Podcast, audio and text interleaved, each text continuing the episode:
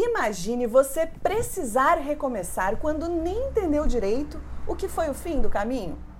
Um baque ao ver um sonho interrompido e, ao mesmo tempo, a certeza de que as vitórias na vida não paravam com derrota pessoal no campo. Renascer para si próprio, ressurgir para novas oportunidades, viver a Páscoa além da Semana Santa. É o que nós estamos mostrando nesse mês de abril por aqui. Toda semana, um novo nome, uma nova história, um renascimento e um ensinamento. Eu sou Débora de Oliveira e que bom te ter aqui jogando junto comigo.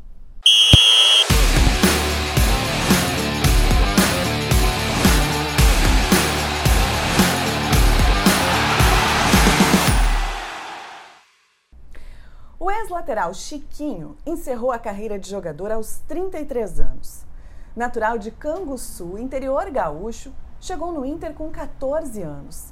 Mas antes dos 20, viu a carreira interrompida e o fim do sonho da seleção brasileira. Era o xodó da torcida no Internacional, uma promessa já em evidência no time profissional, quando um problema cerebral e depois uma lesão pubiana fizeram da afirmação frustração. Em uma entrevista super sincera, Chiquinho relembrou os momentos que contribuíram para o novo rumo precoce na vida profissional. O problema que teve não foi cardíaco, como muitos pensam. Ele falou de vícios e displicência com a profissão de atleta, dos amigos nem tão verdadeiros que se afastaram, da organização financeira pós salário de jogador e como se qualifica para seguir trabalhando nos gramados, onde segue até hoje como embaixador do projeto Brasil Futebol Club, uma organização social voltada ao futebol. Chiquinho, o ano era 2002 quando tu subiu para o profissional do Inter, né? E naquela época tu já estava num grande momento no clube, construindo a imagem de xodó da torcida ele tem os caixinhos correndo pela lateral do campo, não tinha torcedor que não ficava enlouquecido, né? Débora, é, primeiro uma honra poder estar conversando contigo, né? 2002 é um ano que, que, que me marcou muito, né, por ser o início de uma trajetória. Realmente eu acho que o pessoal da Coreia ali chegava a sentir o cheirinho do creme que eu usava no cabelo. É, foram, foi um tempo muito especial, né? O começo sempre é muito especial e era prata da casa, né? Um menino que tinha crescido na base do clube, uh, para uma posição que sempre foi uma carência no Inter, né? E você se firmando ali como titular, vivendo um grande momento, até chegar o jogo contra o Paysandu. Verdade, é o Agora tu me fez relembrar algumas coisas, né? Muitas vezes eu fui gandula nos jogos, né? Eu era aquele menino que já figurando na base do, do clube, imaginando um dia jogar no Beira Rio, né, pela equipe profissional. Então, realmente, o início, assim, o meu primeiro jogo me passou muitas coisas, assim, a, é, a concretização, né, daquilo que se sonhava. E aí, então, chegou esse, esse jogo fatídico, né, um jogo que nos marcou, que marcou muitas pessoas, que foi até um, vamos dizer assim, um recomeço para o internacional, né? Dali surgiram coisas novas, né? Um, uma nova gestão, uma nova visão de futebol. É, é, é foi, foi, um, foram quatro dias, Débora, muito difíceis lá em Belém, porque nós, nós viajamos bem antes, né? Porque aqui existia uma pressão muito grande da torcida. O último jogo, um jogo que poderia rebaixar o internacional, que nunca tinha sido rebaixado. Então nós viajamos quatro dias antes do jogo para ter tranquilidade de realizar o trabalho lá, né, e, e fazer a preparação para esse jogo contra o Paysandu. E esse jogo, no final ali, eu vejo algumas fotos até hoje, eu chorei muito no final do jogo, porque é, é, talvez os jogadores mais experientes não sentiram que nem eu senti, né, que nem o Daniel Carvalho sentiu, o Cleiton Xavier, que estávamos subindo é, a gente nunca tinha vivido uma pressão assim. Né? Na base não tem uma pressão assim, não tem a imprensa, não tem torcedores te cobrando. E no profissional a gente começou a viver isso. Então foi um momento muito difícil para subir para o profissional.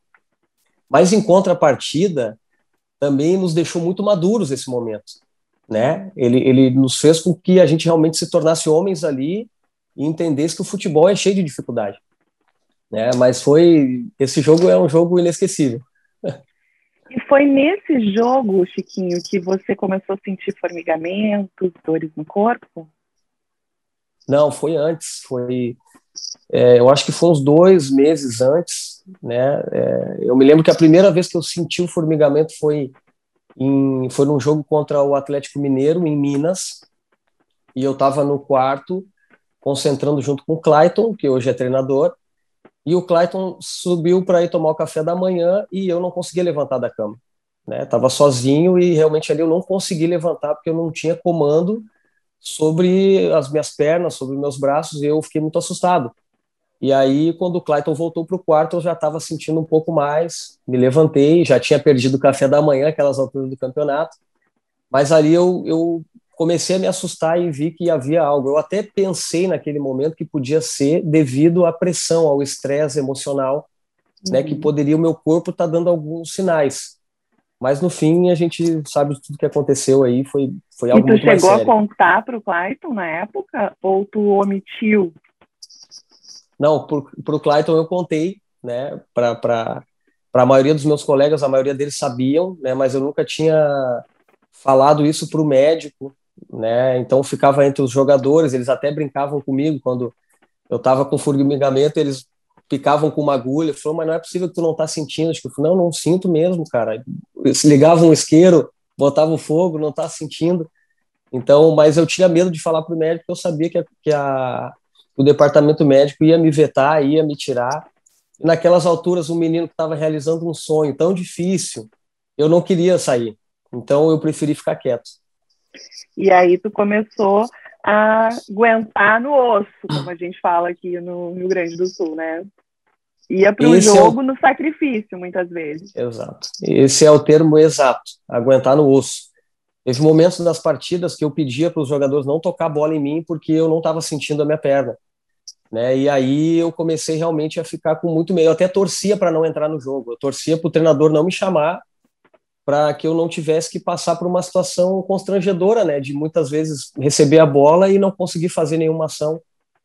Foi complicado. É porque quem estava de fora achava que não, tu não estava bem em campo, né, que tu não estava é. uh, no teu melhor momento, tecnicamente, enfim, nunca poderia imaginar Isso. que era algo mais grave. Isso. Quando é que você decidiu que não, agora estou ficando preocupado, eu preciso falar para os médicos, né? Não, não vou mais esconder isso porque pode ser um risco para mim. Uhum.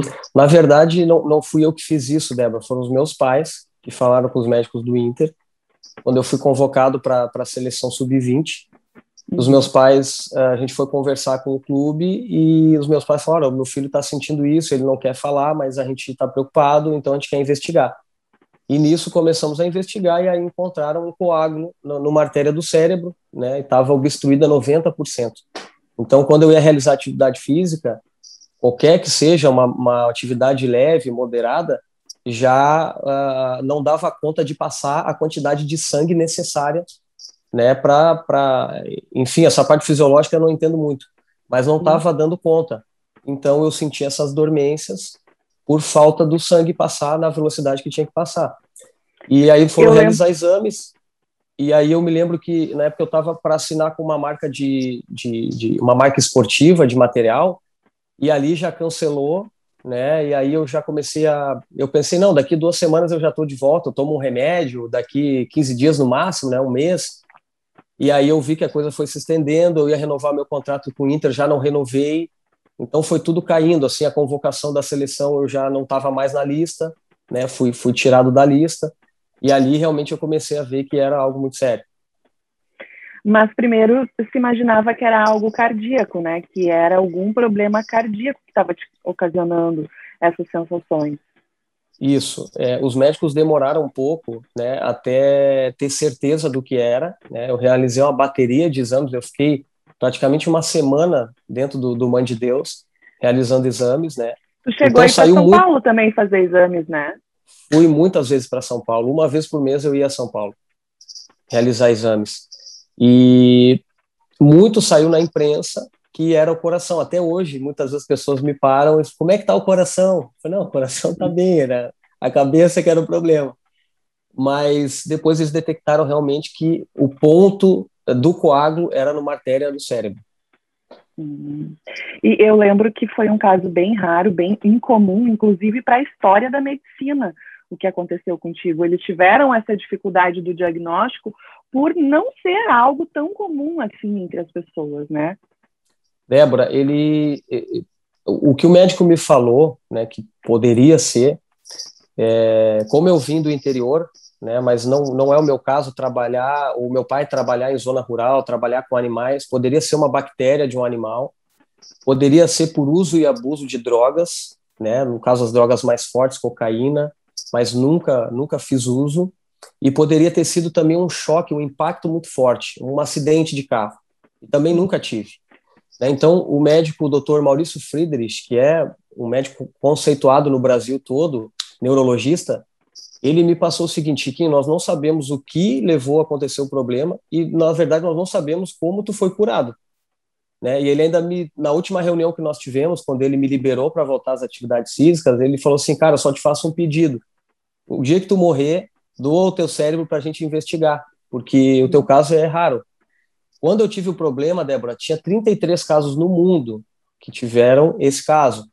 É, de, de um coágulo no cérebro. Eu era o único atleta.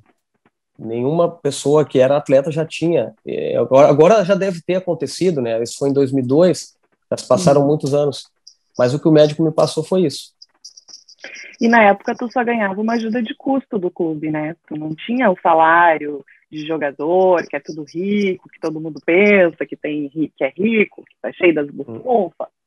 É. Não, eu acho que eu tinha uma imagem de jogador rico, né? Porque a gente começa a aparecer na televisão, começa a aparecer em jornais, então todo mundo pensa que tu, cara, o cara já virou milionário. Eu ainda permanecia com o salário de jogador de base, né? Que na época era 800 reais, já atuando pelo profissional, né? Há seis meses já jogando pelo profissional. Então, é, já tinha, a ajuda de custo na época ali girava em torno de 150 reais. Aí, quando eu tinha 16 anos, recebia isso e a gente fazia chover com esses 150 reais. E aí depois pulou para o contrato, aí foi para 800 reais é, mensais. Nossa, daí tu tava rico, né? 800 eu tava reais. grandão, meu Deus, não sabia o que fazer com tanto dinheiro. Bom, mas depois, tu chegou a renovar com o Inter até 2009 ou não? Renovei, renovei. É, quando eu retornei, e aí foi um grande recomeço, né? Foi muito difícil o retorno. Uh, eu trabalhei quase seis meses com o professor Hélio Carraveta, né? É um cara que eu agradeço até hoje, assim, por tudo que, que a gente viveu nesses seis meses, é, é, ensinamentos dele, né? paciência no treino. E, e eu, eu me lembro que antes do treino, Débora, ele media a minha pressão durante o treino a gente media a pressão e no final do treino media a pressão. É, eu também fiz um acompanhamento com a psicóloga nesse tempo, que era a Patrícia, que também me ajudou muito. Né, eu tinha muito medo porque o médico me alertou de muitos problemas que poderia ter, né? Uhum. Uh, então foi assim, ah, um recomeço bem lento, com muitas incertezas, né? Com muitos medos. Então esse pessoal, essa equipe aí toda me ajudando, foi extremamente importante. Né? E como eu te falei ali da, da, da, do jogo do Paysandu, e esse momento de retorno foi assim momentos que me fizeram amadurecer muito, me fizeram olhar a vida, é, me fizeram ver uma outra visão da vida, do contexto geral das pessoas que estão ao nosso redor, sabe? Então foi um recomeço, mas foi muito importante. O que mais tem quando tá tudo bem é amigo de boleiro, amigo de jogador, né? E depois quando as coisas ficam complicadas é a família mesmo que acaba te sustentando no sentido emocional da história, né? Não no sentido financeiro, mas te dando a sustentação para tu ter forças, né? Foi um baque grande, né? Era convidado para muitas coisas, né? Churrasco toda hora, festas e quando eu saí um pouquinho, me afastei um pouco do futebol para me recuperar realmente meu telefone não tocava mais, né? É, é, E aí a minha mãe e meu pai ainda me falaram um dia, falou, a gente sempre te falou que os teus amigos de verdade somos nós. Né? Com a tua família tu sempre pode contar. Não que ninguém me procurasse, né? Alguns amigos me ligavam para saber como que eu estava, estavam torcendo por mim, estavam orando, enfim, recebi muitas cartas de torcedores, muitas ligações de pessoas que eu nunca conheci, né? Mas descobriam o meu telefone, o telefone da minha casa e ligavam para dizer que estavam orando, que estavam é, enfim, intercedendo, fazendo corrente de oração, né? Pessoas que acreditavam que eu ia voltar a jogar. Então, isso foi muito legal, Débora. Eu tenho cartas guardadas até hoje, né? Eu nunca joguei fora aquelas cartas, então eu tenho cartas guardadas até hoje de pessoas que eu nunca conheci, mas que eu agradeço muito pela, pela força que eles me deram naquele momento. Imagina, cada carta que chegava na minha casa, eu olhava e falei, caramba, cara, as pessoas estão torcendo, né? Eu preciso continuar acreditando. E assim foi um impulso, né, para tu é. seguir acreditando na possibilidade de voltar. E quando tu voltou, tu foi muito importante, principalmente na consagração de alguns nomes, né? Eu sempre brinco contigo quando eu te encontro que tu cruzava, o Fernandão cabeceava e o Fernandão muito se consagrou graças aos teus cruzamentos. Tu era um jogador muito moderno, né, Chiquinho, para aquela época. Uhum. E, e nessa fase, acho que era o Murici o técnico do Inter naquela, naquele momento, né? Uh, foi importante para ti também entender que o que aconteceu uh, não tinha ditado o teu ritmo a partir de então, mesmo com medo que os médicos tinham te colocado no caminho, né? Exatamente, Débora. É, é, tudo é uma caminhada, né? A gente vai adquirindo confiança aos poucos. Eu acredito que Deus vai colocando pessoas no teu caminho que que realmente te valorizam, que, que, que acreditam em ti, independente da situação, da circunstância, e essas pessoas foram importantíssimas. E eu fui readquirindo confiança, perdendo medo, né? E o Murici, eu acredito que o estilo de jogo que o Murici é, é, é, propunha naquele momento é, me ajudou muito, né? Porque eu era um jogador de habilidade, um jogador que gostava da, de ir para o ataque é, e ele, me, ele jogava num 3-5-2 e eu jogava de ala. Né? Então eu tinha mais uma função é, ofensiva do que defensiva. Né? Então eu, eu conseguia, é, o meu jogo fluía sem ter que me preocupar tanto em voltar para marcar, porque eu tinha uma sustentação atrás. Né? É, jogar com o Fernandão, né, era, eu, eu costumo dizer que era muito fácil, porque ele era um jogador muito inteligente também, né, e, e muito bom cabeceador. Né? E como eu tinha um bom cruzamento, tinha uma, uma noção boa de jogar a bola para dentro da área, é, e quase que sempre eu conseguia é, é colocar no setor onde no, setor, na, no ponto futuro que se chama, onde o jogador vai chegar, onde tem um espaço livre. O Fernandão era muito bom nisso, né? Ele chegava muito bem, ele, ele não desistia de nenhuma bola. Então, realmente, ali eu acho que foi importante para ele e ele também foi muito importante para mim. Chiquinho, depois disso, tu sentiu dores de novo no lado direito do corpo, né? E tu precisou ser hospitalizado aí, não foi? Ficou duas semanas no hospital. Foi. Débora, é, é que quando a gente. É, eu tomei um grande susto, né, com essa doença. E eu senti no jogo contra o Vitória, lá em Salvador, um jogo pela Copa do Brasil, eu senti uma dormência no dedão. Né, e aí eu comentei para os médicos, imediatamente os médicos me levaram para o hospital e no fim das contas era a chuteira que apertou um pouco o dedão, né? E acabou adormecendo. Né? Só que aí a gente é uma dormência natural que qualquer pessoa teria, mas exatamente, já na estreita, né? exatamente. Né? Eu, eu realmente fiquei apavorado, né? Mas aí com os testes, os exames, eles falaram não, tá tudo ok, tá tudo certo. E aí eu retornei aos treinos normalmente. Quando tu ficou hospitalizado lá naquelas duas semanas, até o Gavilã não estava contigo no quarto? Tava, o Gavilã estava comigo. Exatamente. Ele, também, ele tinha se operado, se machucado, alguma coisa assim, né?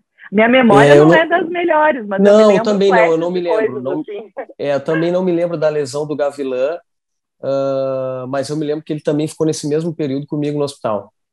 Bom, e depois disso, tu ainda também teve uma lesão no pubis, né, Chiquinho, que acabou, uh, acho que uh, acelerando o processo de tu ter que cuidar da tua saúde, vamos dizer assim, e priorizar a tua saúde em detrimento da bola, né? Sim, Débora. É, a, a, o problema do pubis, na verdade, é, foi um grande descuido meu, né, como atleta, em cuidar do meu corpo. É, eu tinha um problema, né, já é, desde, as, desde as categorias de base, eu já ti, tinha tido um problema no pubis, né, havia tratado na fisioterapia, tudo ok, é, sabia que tinha que fazer reforços musculares, sabia que tinha que ter um descanso talvez diferente dos outros atletas, e realmente eu não me cuidava nisso. Né? Eu não, não, não tinha esse foco no cuidado com o meu corpo. O que, que aconteceu? Uh, o problema foi se agravando e acabou se tornando crônico, né? Uma inflamação no, no, no pubis e, e também eu tive um problema nos adutores, onde eu tive que fazer um encurtamento, tive que fazer uma cirurgia para encurtar os adutores, porque estava tava tão inflamado que eu, eu demoraria muito tempo fazendo fisioterapia para voltar a jogar. Né? Então, um atleta de alto rendimento, é, eu acabei perdendo um ano, praticamente um ano por esse problema. E, poxa, a carreira de um atleta aí tem de 10, 15 anos, os que vão mais longe tem 20, um ano é muita coisa. Né? Então, acabei perdendo muito espaço, acabei perdendo força muscular, tive que recuperar tudo isso. É, mais um recomeço, né? mais um recomeço onde é, mentalmente mexe muito contigo, sabe? Tu pensa, poxa, de novo, cara, mais um ano. Agora, e 2004 foi um ano excelente para mim. Eu fui, eu, eu, eu, se não me engano, naquele ano, 70% dos gols do Inter eu participava ou fazendo assistência ou fazendo gol. Então foi um ano fantástico para mim, onde eu joguei muito, eh, fiz três gols na Sul-Americana, fiz gols no Brasileiro. É, para um lateral foi, foi ótimo, né? Recebi propostas, e aí eu me lembro que no final do ano eu fui para casa de férias e, bah, Débora, eu não me cuidei nem um pouco. É, eu já estava com dor no pubis, eu, eu joguei quase que todo o ano de 2004 é, fazendo infiltração ou tomando anti-inflamatório para jogar, para amenizar a dor. Eu me recordo que muitas vezes o Murici me deixava de fora dos treinos para ficar na fisioterapia tratando, para chegar no jogo e poder jogar. E eu saía para festas, eu ia para churrasco, sabe? Eu estava desfrutando daquilo tudo que o futebol te oferece, que a gente parece que é bom, mas o final disso é, tem muita perda.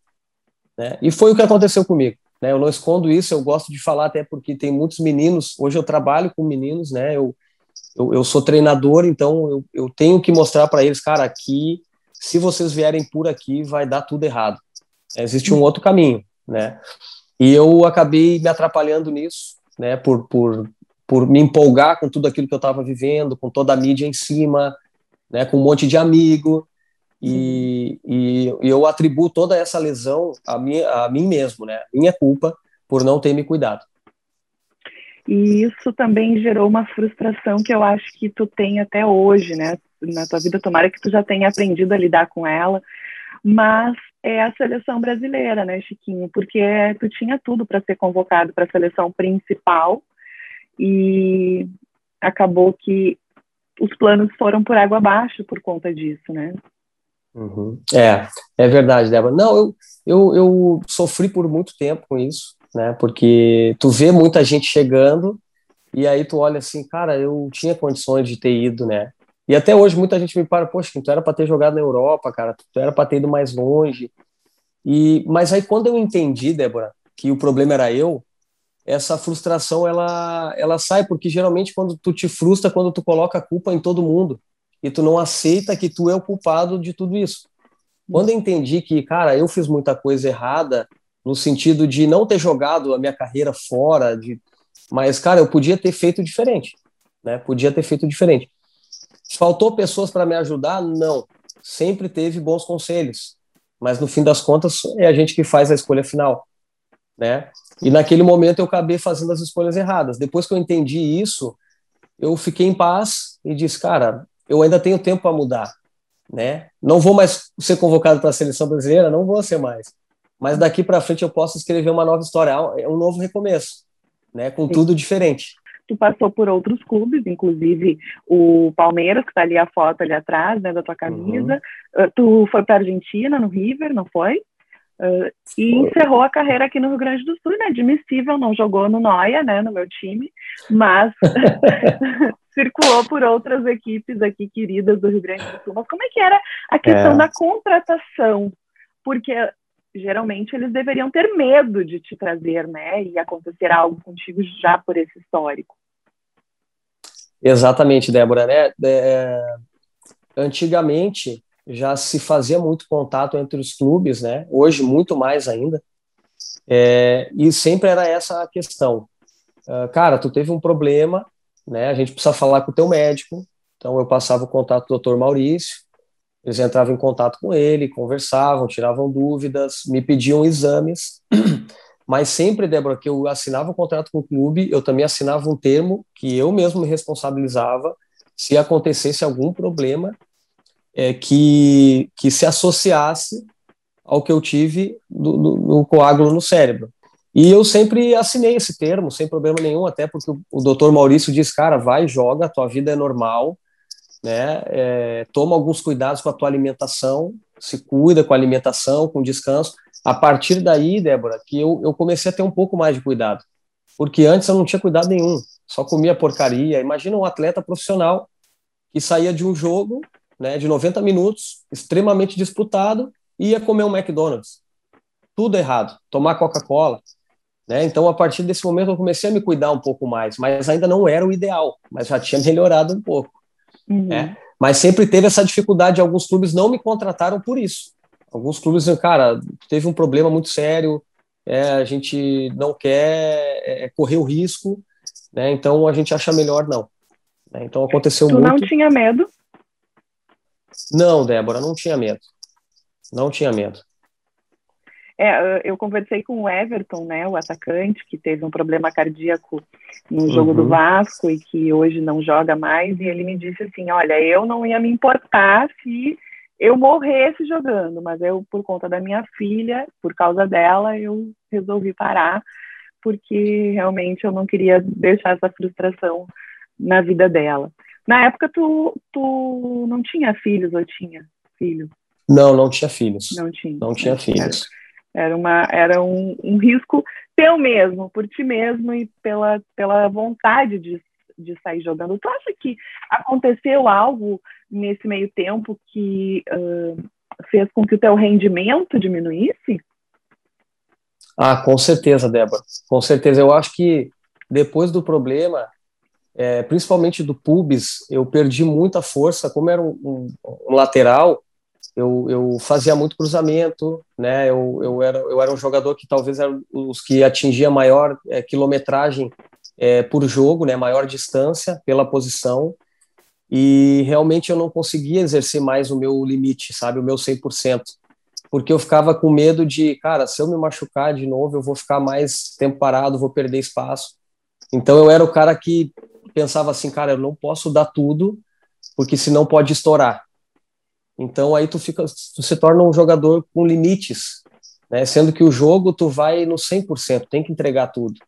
E eu tinha medo disso, nos treinamentos eu também já não treinava muito, pedia para muitos trabalhos físicos, onde eu começava a sentir um pouco de dor, eu pedia para o preparador, cara, tá doendo, pode, me tirar, é, e isso aí os caras não gostam, sabe? É, os treinadores não gostam porque eles querem um jogador que, cara, faz até o fim, tem que entregar tudo.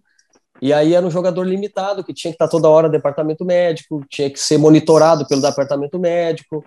Então, muitos treinadores não aceitavam isso, né? Não, não gostavam. Falaram, ah, não, um jogador que, que treina só metade do treino, não, preciso de um cara que treine todo o treino para jogar todo jogo. Então, isso foi uma grande dificuldade. Então, eu lutei muito com a dor quase toda a minha carreira. Muito. De ter que treinar com dor, acabar o treino, já ir, botar um saco de gelo, uh, tomar injeção. A minha esposa até aprendeu a dar injeção em mim, porque eu, eu ficava com vergonha de pedir para os médicos, os enfermeiros, porque eles iam saber, tá com dor, né? Então eu, a minha esposa dava injeção em casa para que eles não soubessem que eu estava sentindo dor. Chiquinho, quando é que tu resolveu cortar teus cachinhos, que era tua marca registrada? Débora, eu resolvi cortar quando, quando eu parei de jogar né, quando eu encerrei minha carreira aqui no, no Cruzeiro de Porto Alegre. Uh, te confesso que não sei porquê, queria mudar um pouco, sabe? Né? Eu só sei que quando eu cortei, a minha mulher me agradeceu. Ela disse que assim, bah, amor, muito obrigado, que bom que tu cortou teu cabelo, tá muito mais bonito assim. Né? Então aí eu aderi ao, ao corte mais curto, né? Eu, eu tinha aquela marca registrada do cabelo comprido, mas eu também, eu, eu acho que eu cortei também, Débora, porque eu queria que as pessoas não me reconhecessem tanto. Por quê? Quando as pessoas me reconheciam, elas falavam assim: Pô, Chiquinho, tu tinha tudo para ser o cara, o que que tu fez lá no Inter? E isso me machucava. E aí eu, foi uma forma de as pessoas não saberem que era eu, sabe? E eu sabia que elas não iam me perguntar o que que aconteceu, por que que tu saiu de lá, é verdade que tu brigou com o Fernandão, é verdade que tu usava droga, é verdade que tu era homossexual, então já ouvi tanta coisa que chegou um tempo que eu falei, cara, eu vou cortar meu cabelo, eu quero ficar quietinho, quero retomar minha vida, quero recomeçar, e enquanto as pessoas não me conhecerem, melhor. Era isso que eu pensei também na época. Confesso que também pensei nisso. E ajudou. Alguma vez, né? alguma vez tu brigou com o Fernandão? Nunca. Não, porque colega de trabalho briga, gente. O pessoal acha assim, ai, jogador brigou. Gente, colega de trabalho discorda, né? Eh, parece que é um, é um escândalo quando é um jogador que é. discute é. com outro por uma jogada ou por algo que aconteceu no treinamento, enfim. Duvido um colega de trabalho que não tenha se estressado com outro ali por algum motivo ou outro, é mas é questão profissional, no outro dia já tá tudo bem, né? De novo. Isso. Isso, ainda mais no futebol, né, Débora? Meu Deus, existe muita cobrança, mas nunca teve nada, nunca tive nenhum tipo de briga com o Fernandão. Não ia nem ser louco de brigar com um homem daquele tamanho, né? ô, ô, Chiquinho, tu te organizou financeiramente? Tu guardou dinheiro quando tu estava bem das bufufas? Ou eu... tu poderia ter feito mais por ti? Débora, eu acho que nesse ponto, assim, foi, foi muito positivo, sabe? Eu, eu tive o meu pai que me ajudou muito, né, a ter consciência nessa parte financeira. Acredito que esse problema que eu tive em 2002 também me trouxe um pouco de receio e entender que o futebol pode acabar a qualquer momento, né? Por uma lesão ou sei lá qualquer outra circunstância do tipo. Uh, e a partir dali, realmente, eu nunca fui um cara assim que eu paguei 500 reais numa calça jeans. Nunca, eu achava um absurdo. Os meus amigos pagavam mil reais numa calça jeans. Enquanto isso, eu estava pagando prestação da minha casa, de um terreno que eu havia adquirido, de um apartamento. Então, graças ao meu pai, graças a Deus, eu, eu consegui sim adquirir uh, algumas coisas, né? É, graças ao futebol, né? O contrato que eu fiz no Internacional na época foi um contrato muito bom e eu sempre tive essa consciência de, de que as coisas não são fáceis de adquirir, mas elas vão muito fácil, né? Então, nessa questão financeira, eu consegui me organizar, né? No pós-carreira também, a, a, acabei me organizando muito mais, porque muda... É, quando tu para de jogar, um exemplo, tá recebendo, vamos botar um, um valor simbólico, tá? 10 mil reais. E tu parou de jogar no outro mês, já não entra mais nada, porque tu tá desempregado, geralmente o jogador não sabe o que ele vai fazer, né, na maioria das vezes, uh, não tem nenhuma formação, e, e eu pensei, cara, e agora?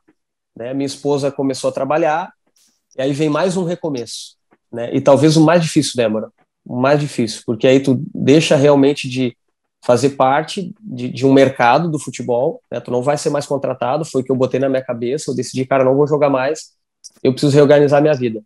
Foi um ano muito difícil, terrível, é, no sentido de estar perdido. Cara, o que, que eu vou fazer? Eu não sei o que eu vou fazer. E daí tu pensa que todos os teus amigos vão te ajudar e, cara, ninguém te ajuda até porque tu não está pronto para ser ajudado, né? Tu não sabe o que quer fazer. Então eu pensava em ser agente de futebol, eu pensava em ser treinador, eu pensava em abrir uma escolinha, eu pensava em tudo, mas ao mesmo tempo eu não me movia para nada, né? O que me ajudou muito, Débora, foi quando eu comecei a estudar. Quando eu comecei a fazer faculdade, isso me incentivou a fazer mais cursos. Eu comecei a aprender na faculdade tudo aquilo que eu tinha vivido na prática, eu aprendi na teoria, né, a ciência, o porquê dos treinamentos, eu achei isso aí fantástico e comecei a me aprofundar. E o ano passado mesmo, o ano passado eu fiz 15 cursos. 15 cursos, né, mais a faculdade que eu ainda estou cursando. Então foi muito legal. Tenho aprendido muito, mas o primeiro ano foi muito complicado. Minha esposa teve muita paciência, né?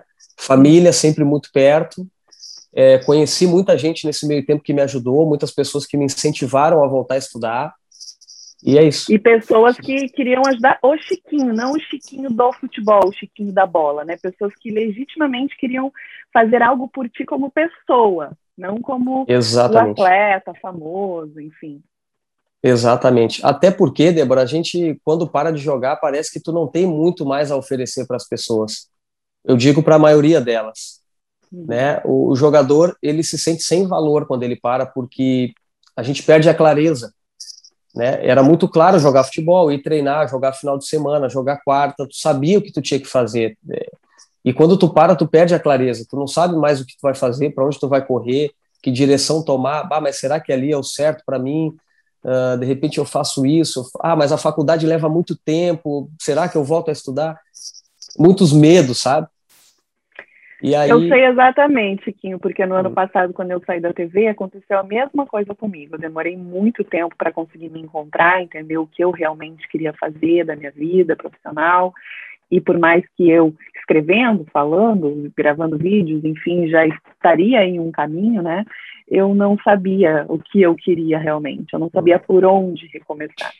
E, de fato, muitas pessoas que antes diariamente super eram pessoas que estavam ao teu lado, porque tu podia oferecer coisas a ela por estar na televisão, depois somem e nem se tu tá bem se importam, né? Então, eu entendo completamente uh, o que tu passou anos atrás e que bom que uh, hoje tu tem clareza, né, do que foi importante, uhum. de quem foi importante para tu recomeçar uhum.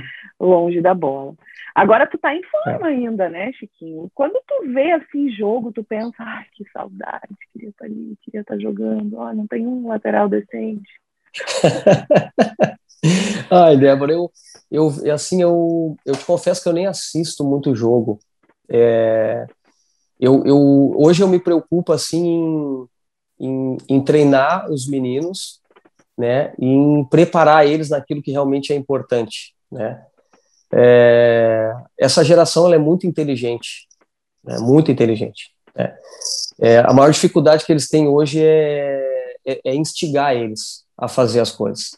Né? Eles têm muita informação que a gente nunca teve. Né? Uhum. Hoje, é, devido à internet, as coisas são muito rápidas, as informações chegam para todo mundo. Mas muitas pessoas vêm me falar dos jogadores, né?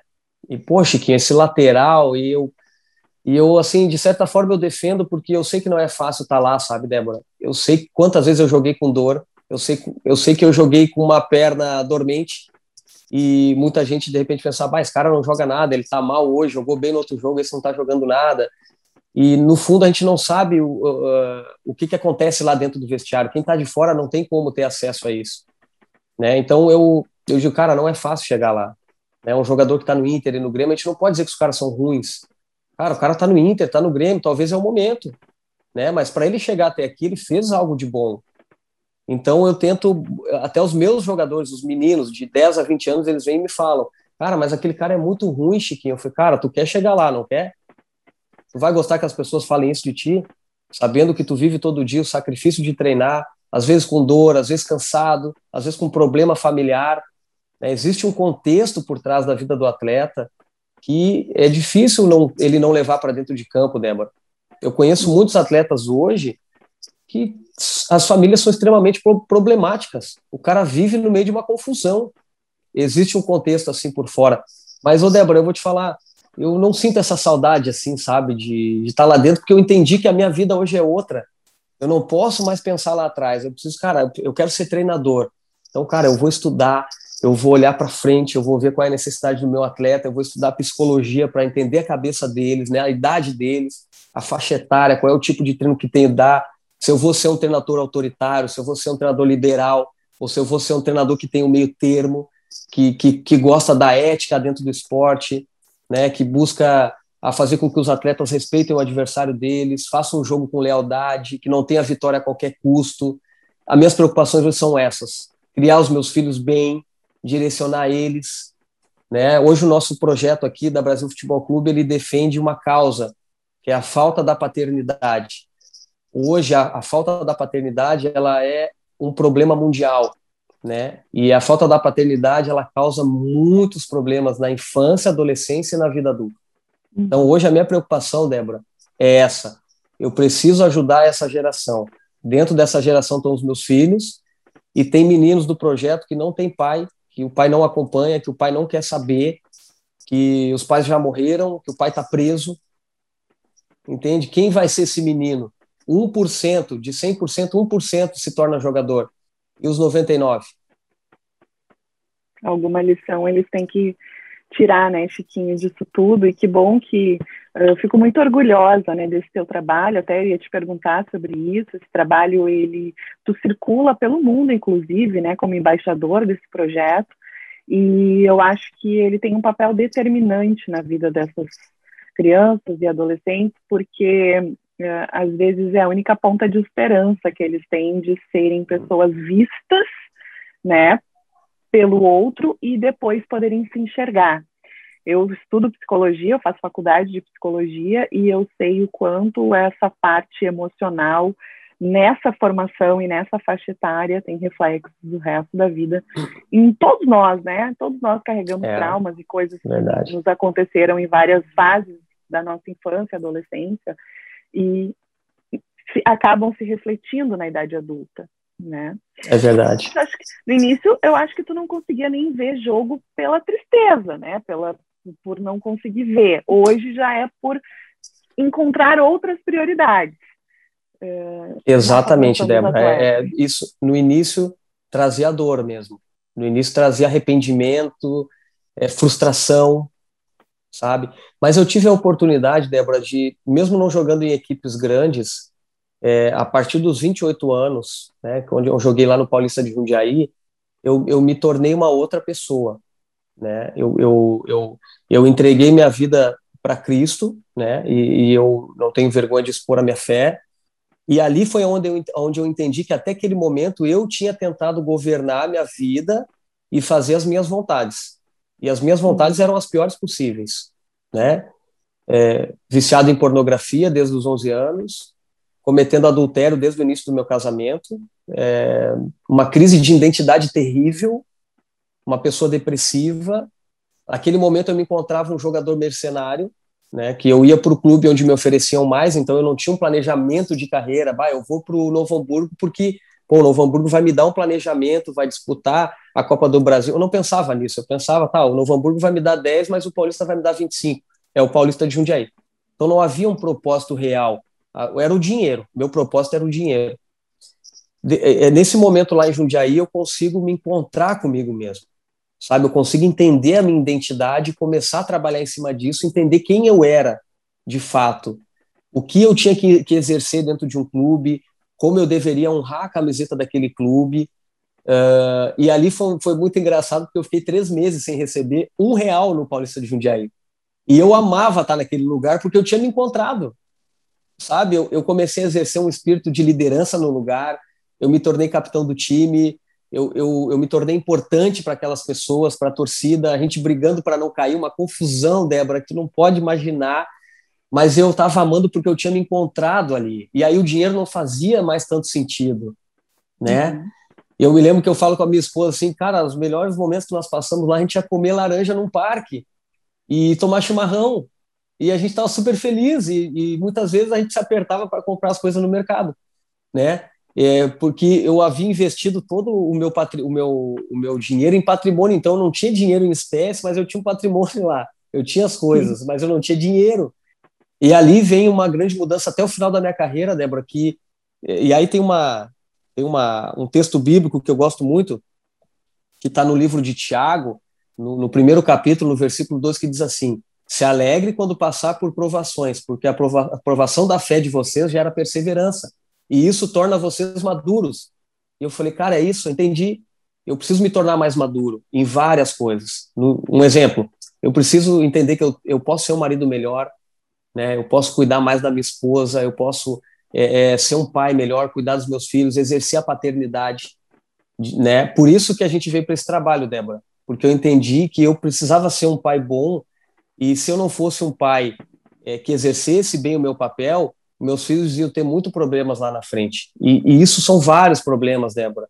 É, obesidade infantil, uso e abuso de drogas na adolescência, evasão, abandono escolar, suicídio na adolescência, depressão.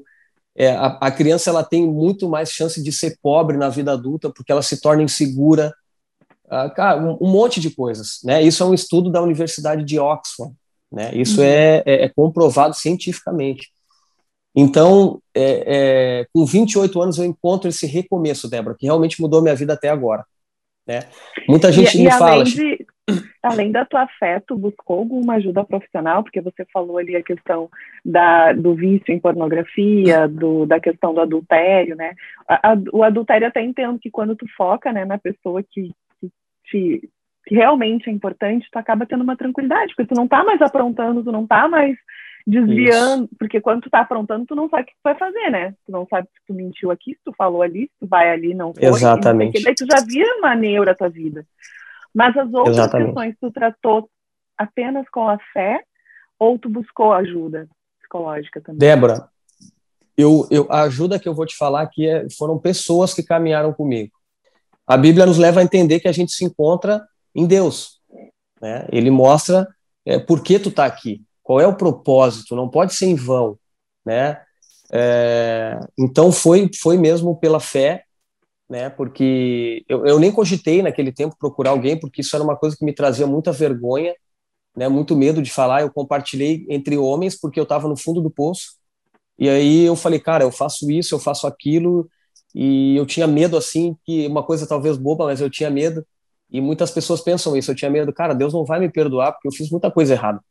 E naquele momento, tudo que eu queria era só um perdão de Deus, entender e acreditar que Deus me perdoava, para eu começar uma nova vida. E aí, quando eles me contaram a história deles, eu falei, cara, se Deus perdoou você, vocês fizeram muita coisa pior que eu, então acho que ele vai me perdoar. E aí foi, é uma coisa de, de fé mesmo, Débora, porque tu não vê Deus, tu não vê Jesus, tu, tu, mas tu crê que ele é real, e eu, eu acreditei que ele era real e que ele podia me ajudar. E aí eu, eu vou ser bem aberto contigo, assim, eu continuei tentando olhar essas coisas. Eu continuei tentando me encontrar com outras mulheres. Mas chegou um tempo, chegou um dia assim que eu marquei um encontro com uma, com uma mulher e eu não conseguia levantar do sofá para ir. E aquilo me trouxe vergonha. Eu disse, cara, o que, que eu estou fazendo na minha vida? Tem uma mulher que me cuida, eu tenho um filho pequenininho. É... E, e outro dia eu fui assistir um vídeo pornográfico, eu abri meu laptop, quando eu clico, eu senti nojo de tudo aquilo. Me, sabe, eu falei, cara, fechei o notebook, a partir daquele momento eu nunca mais vi, eu nunca mais adulterei no meu casamento, eu nunca mais traí a minha esposa, sabe? É, eu, hoje eu tenho eu tenho olho só para ela, eu, eu, consigo ser fiel só a ela. Uh, tu falou de mentira, o meu celular era cheio de mentira, então meu celular vivia no meu bolso, vivia no silencioso, né? Quando eu esqueci em casa me dava um desespero, eu falei, cara, ela vai achar tudo agora. Então eu tenho uma vida de paz hoje, Débora, uma vida de verdade. Isso é uma coisa que eu, que eu falo muito para os meninos do projeto, que o nosso ambiente de vestiário, ele tem que ser um ambiente de verdade. Se ele for um ambiente de mentira, nós não vamos conseguir ajudar vocês. Agora, se vocês vierem e disser, Chiquinho, está acontecendo isso, é verdade, vamos, cara, vamos achar uma solução para isso, né? Vamos tentar resolver. Agora, com mentira, a gente não consegue resolver. É, e muitas vezes a, a, vergonha, né, acaba fazendo com que a pessoa guarde para si e aí cada vez mais internamente vai virando uma bola de neve. De... Vira um monstro, né? Vira um é. monstro. É. Né? Eu tive uma conversa com, com, com os meninos do projeto sobre a pornografia. Depois muitos me procuraram e me falaram, Chiquinho, eu tenho problema com isso e eu quero que tu me ajude. E aí a gente começou um processo de caminhada, de conversa, né, de oração, pedir força a Deus, porque é muito difícil, Débora. É, é, se, se, as pessoas que, que, que, que verem essa entrevista, se elas procurarem na internet, os danos que a pornografia causa são terríveis. Só que, cara, para mim me tornou um vício. E eu não tinha controle. Não tinha controle. Né, a, a ponto, e a ponto disso me atrapalhar na relação com a minha esposa. De não ter mais desejo por ela, de, de enquanto estava no momento de intimidade pensava em outras coisas. E isso se criou um monstro realmente na minha vida. E aí veio a depressão porque tu já não te encontrava mais na, na, tua vida real, só na Perfeito. Perfeito, Débora, é isso aí. Eu vivi uma vida de ilusão. Isso aí. É, Chiquinho, obrigada pelo desabafo. Eu sei que não é fácil. Todos nós temos monstros, né, dentro de nós que nos assombram e que quanto mais a gente foge dessa realidade, mais difícil de se libertar deles, né? Verdade. E acho que foi importante essa tua passagem por Jundiaí, porque Muito. lá ah. realmente lagartear no sol com uma bergamota, laranja e chimarrão, é. e voltar para o que é uma, a essência de todos nós, né? Na simplicidade, uh -huh. que às vezes estão as grandes, os é grandes é momentos da nossa vida. Uh -huh. Chiquinho, uh, eu quero te agradecer, né, mais uma vez, porque assim, eu acho que ao longo desses anos todos a gente sempre teve uma relação de muito respeito. Eu gosto uhum. muito de ti. Uh, eu acho que tu nem sabe, mas o meu primeiro furo de reportagem e único furo de reportagem foi contigo, foi graças a ti, porque eu te vi no treino lá no Beira Rio e te achei triste. Eu te liguei para te perguntar por que, que tu estava triste, tu me falou da tua lesão e eu fui atrás do médico para poder entender uhum. o que estava acontecendo, e aí foi que as pessoas ficaram sabendo, né? Eu era da Band na época. Uhum. E eu não me orgulho de ter dado furo de reportagem que o Chiquinho estava com problema de saúde, mas eu me orgulho de ter notado que tu estava triste, porque eu acho que uh, eu percebi ali o ser humano Chiquinho e não o jogador Chiquinho, o atleta Chiquinho. Uhum. Uhum. E eu quero que a gente continue essa troca, né? Porque eu acho que tem muita coisa a ensinar para essa gurizada que nos acompanha. Uh, inclusive para o pessoal que é uh, de uma outra geração, né, da nossa geração, o pessoal mais Sim, velho um pouquinho, uhum. que, que, talvez não tenha visto eu... o Chiquinho jogar, né? Olha o tamanho, gente, eu tô ficando velha. Ai, senhor do céu. Gente, essa aqui, criança esse aqui é o Francisco. Bebê. É, esse é o Francisco, tá com 10 anos já. Querido. Meu Débora, Deus. eu te agradeço, tá? Obrigado. É, eu tenho muito carinho por ti também, admiro muito o teu trabalho, né? Tu é uma referência às mulheres no esporte, tá? que Deus possa é, continuar te abençoando, tá? Te abençoando e que nesses recomeços eu tenho certeza que a gente vem com mais força, com mais Verdade. força. Então tem muita coisa boa ainda aí para ti. Eu creio que também tem muita coisa para mim, muita coisa boa vindo pela frente. Tá? Um beijo, que Deus abençoe teu casamento também. Amém. Tá? E parabéns pelo teu trabalho. Pode contar Obrigada. comigo sempre. Eu ganhei tua camisa, mas quem usa não sou eu, né? É inadmissível isso. Obrigada, Chiquinho. Tá, valeu. Beijo, Débora. Eu agradeço a companhia de vocês hoje, acompanhando mais essa história de vida. Porque aqui o futebol vai além da bola. E como diria Maria Paula Fraga, há algo de triste por ser despedida e complacente por ser recomeço. É a vida se mostrando maior e mais forte que os nossos planos extraviados e expectativas falidas. É o mundo provando que cada ganho e cada perda, na verdade, é só lição.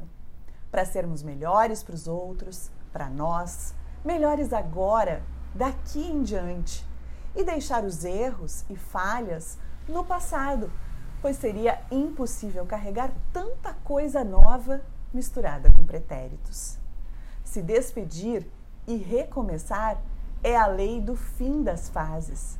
Recolha suas saudades da maneira mais tolerável e possível e aceite seguir as regras de Deus ou do acaso, tanto faz. Apenas siga em frente recomece. Um beijo e bons recomeços para nós!